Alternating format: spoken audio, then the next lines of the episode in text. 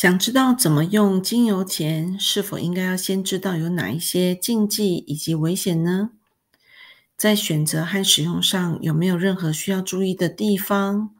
或者是你想不想知道使用精油最容易误入歧途的是有哪一些啊？这一集新手小白们一定要听哦！欢迎来到 CP Talk Talk，这集千佩想聊。自从我认识芳香精油到现在，应该是有超过二十五个年头了。以前使用精油的时候呢，其实是懵懵懂懂的，而且老师教我们用精油的方法，其实就是死背。然后呢，告诉我们说这一支精油有什么功效，请把它背下来，有三十个、五十个功能。天哪，那现在有一百多支，甚至于有两百多支精油，我应该要怎么办呢？当然，随着时间慢慢的推移，我们已经不像以前这样来学精油了。在以前的时候，老师就告诉我们说，这些使用的方法就好像是圣旨一样，我们不敢有任何的想法。但是，就像我刚才说的，时间呢，呃，越来越久，也就是说，在国际间呢，推广越来越多，所以我们对芳香精油的认知也就越来越深厚。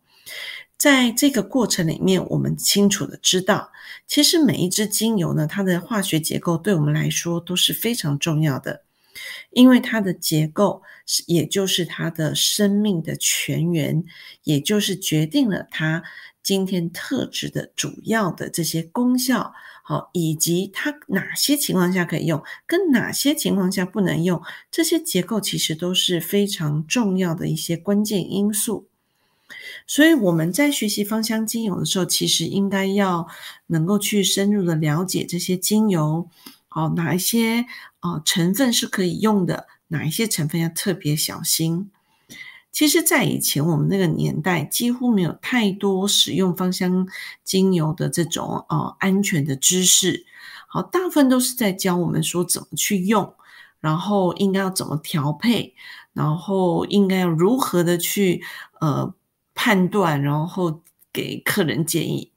但是事实上呢，我认为在学习芳香精油使用之前，其实我们应该要去注意有哪一些禁忌，或者是不应该使用的管道或方法，其实是应该要先知道。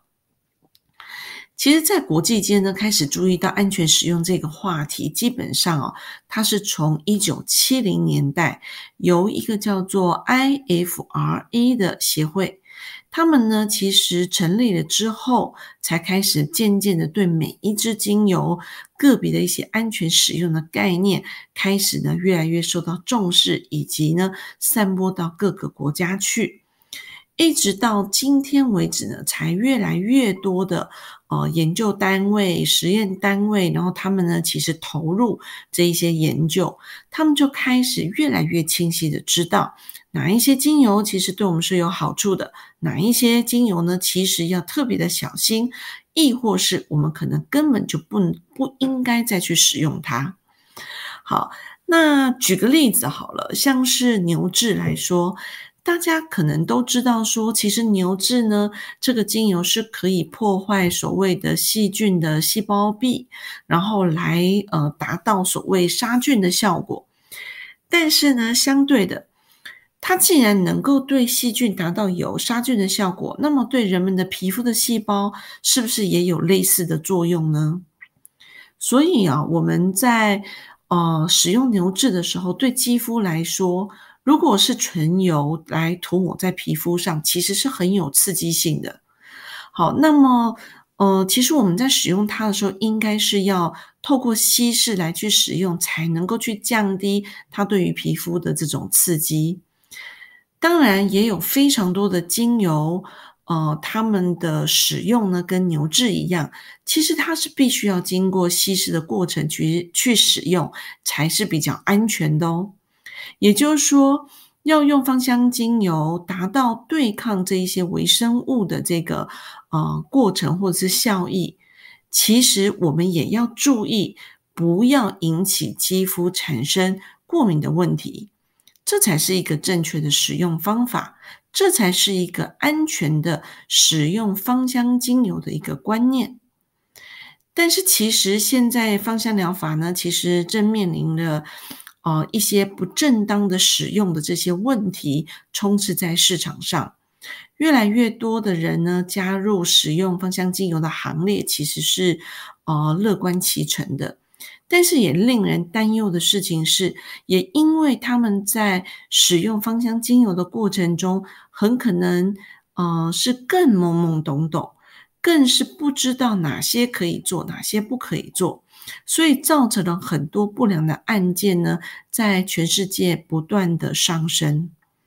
譬如说，有一些芳香精油，可能你因为使用的方式错误，它很可能会造成肝毒性、神经毒性，或者是口服危机等等。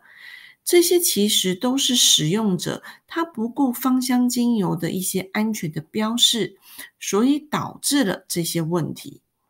所以，其实希望大家在使用芳香精油之前，千万不要懒惰，不要不看它的使用的禁忌或者是使用的管道。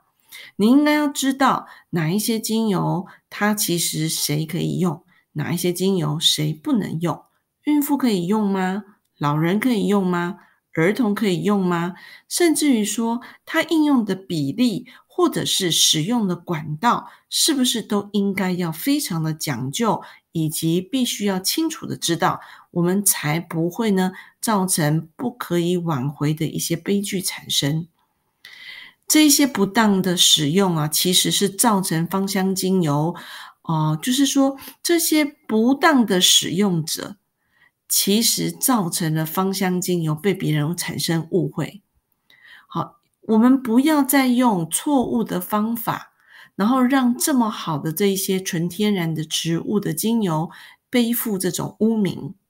所以，我们应该要非常清楚的知道它们中间的这一些啊应用的一些禁忌，或者是可以使用的方法。即便呢，我们知道的这个薰衣草、百里香、茶树，或者是尤加利。大家都说它非常的安全啊，它可以直接涂抹啊。但是我们也其实听到过，或者是亲眼看到过，有很多人在使用这些唇油涂抹在皮肤上，造成皮肤刺激，或者是造成类似像灼伤的现象，产生的问题也非常的多哦。那这一些呢，其实中间有非常多的一些小细节，它跟它的化学结构，它跟空气的接触，它跟皮肤的呃一些现有的一些状况，其实都是有关系的。请不要小看这些高浓度的这一些植物的浓缩物，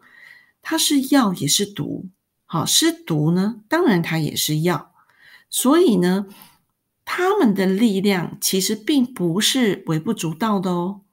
所以我们在使用芳香精油的朋友们，我们在使用芳香精油之前，我真心的希望大家能够先知道我们要注意的有哪一些事项。请你一定要认识芳香精油可能会带来的危机。所以，我们需要透过学习，需要透过认识这一些芳香植物它的毒药里的相关的观念以及相关的知识，透过正确的使用的管道以及频率，好，还有方法，好，来去帮助我们达到最好的效益。同时呢，其实我也。要呃建议大家，就是说，其实我们在使用芳香精油的时候，你自我管控的能力其实也非常的重要。不要没有限度的去使用它，不要呃纯精油，然后呢百分之百的好不断的一直在皮肤上使用，这样我们才能够达到最安全的一个呃使用的一个境界或者是一个呃效能。很多人会问我说。请问一下，芳香精油可以吃吗？其实口服这个话题呢，其实争议非常多，而且近几年呢，问我的人其实也越来越增加。我相信大家也是开始感觉到有一点疑惑，但是又觉得这好像就是植物啊，那么植物就跟蔬菜一样，所以它可以吃，不是吗？然后它不是说它有一些特殊的功效，所以一定要透过口服吗？但是这件事情呢，其实我们必须要去计较的事情是，到底它有哪一些成分？你是用什么样的方法，然后去使用它？如果你今天只是把唇油透过你的一个哦直接口服，或者是滴在水中去呃就是摄入，其实它是会造成黏膜的刺激哦。所以我们必须要去注意，你是不是很清楚的知道哪些结构是可以吃的，哪一些精油的结构是不能吃的呢？或者是哪一些精油呢？其实在我的身体。处于在什么样的情况下是可以摄入，亦或是完全不能碰？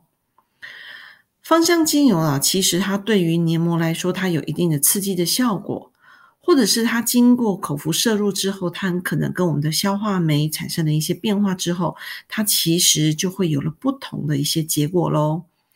所以。当我们在选择口服这件事情的时候，如果你不能够掌握我刚才所讲到的相关的细节，那么我反而建议你透过涂抹的方式，透过吸嗅的方式，好，或者是我们可以用泡澡的形式，都能够带来它呃很好的效益，以及呢对我们身体有非常好的预防或改善的效能。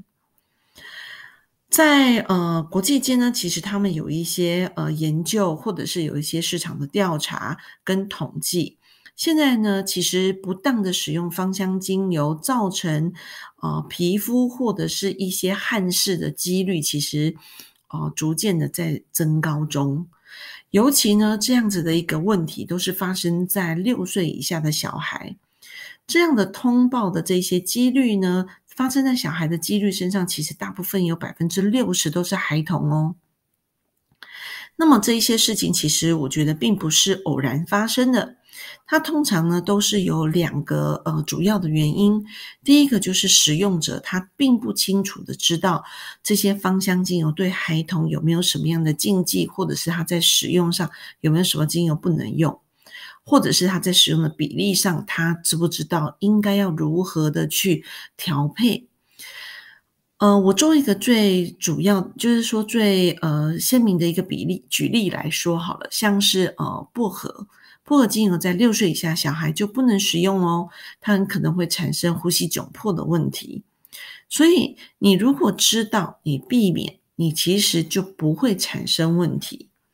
那第二件事情就是呢，其实家长的一些疏忽，他将芳香精油放在这些孩童容易取得的地方，那么小孩懵懂不知，所以呢，他不知道这是什么东西情况下，他很可能就把它打开来，然后就往眼睛或往耳朵，然后就点点点。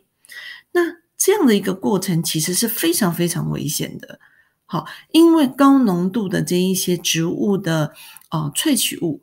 它其实呢，会造成我们的呃唇油，它在使用到这些耳朵或是眼睛这些管道的时候，它会感觉到非常非常的辛辣，而很可能就会产生呃危险的事情发生。好，那我想大家应该就知道这个危险很可能就是哦看不见喽。或者是很可能会让他的耳膜受伤哦，好灼伤的可能都有，都是可能会发生的哈，所以我们要特别的小心，用在儿童的身上要小心，不要放在儿童容易拿到的地方。那刚才讲的这些问题，并不是小孩子的专利，其实也有很多的成人，因为他并不清楚。哦，这些精油的这些所谓的安全的事项，所以它也发生了很多呃，不管是皮肤的刺激、红肿啊，或者是呃局部的一些烧伤啊，好，亦或是说，嗯，很可能因为透过了消化系统的这些摄入，而导致了恶心、胃痛、腹泻的一些问题。那如果高浓度的使用跟吸嗅，很可能会造成神经系统里面的一些，比如说像嗜睡、幻觉或抽搐等等的一些问题。那么再更严重一点呢，很可能它就会发生一些急性的肝脏的一些损伤，或者是急性的肾功能衰竭的问题，都有可能会发生。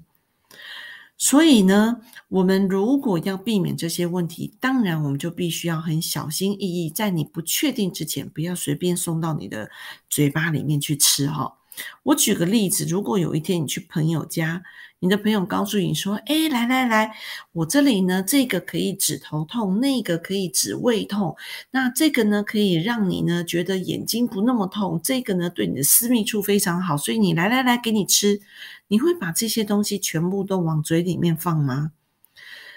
我相信呢，你不会。好，所以那为什么你会随意的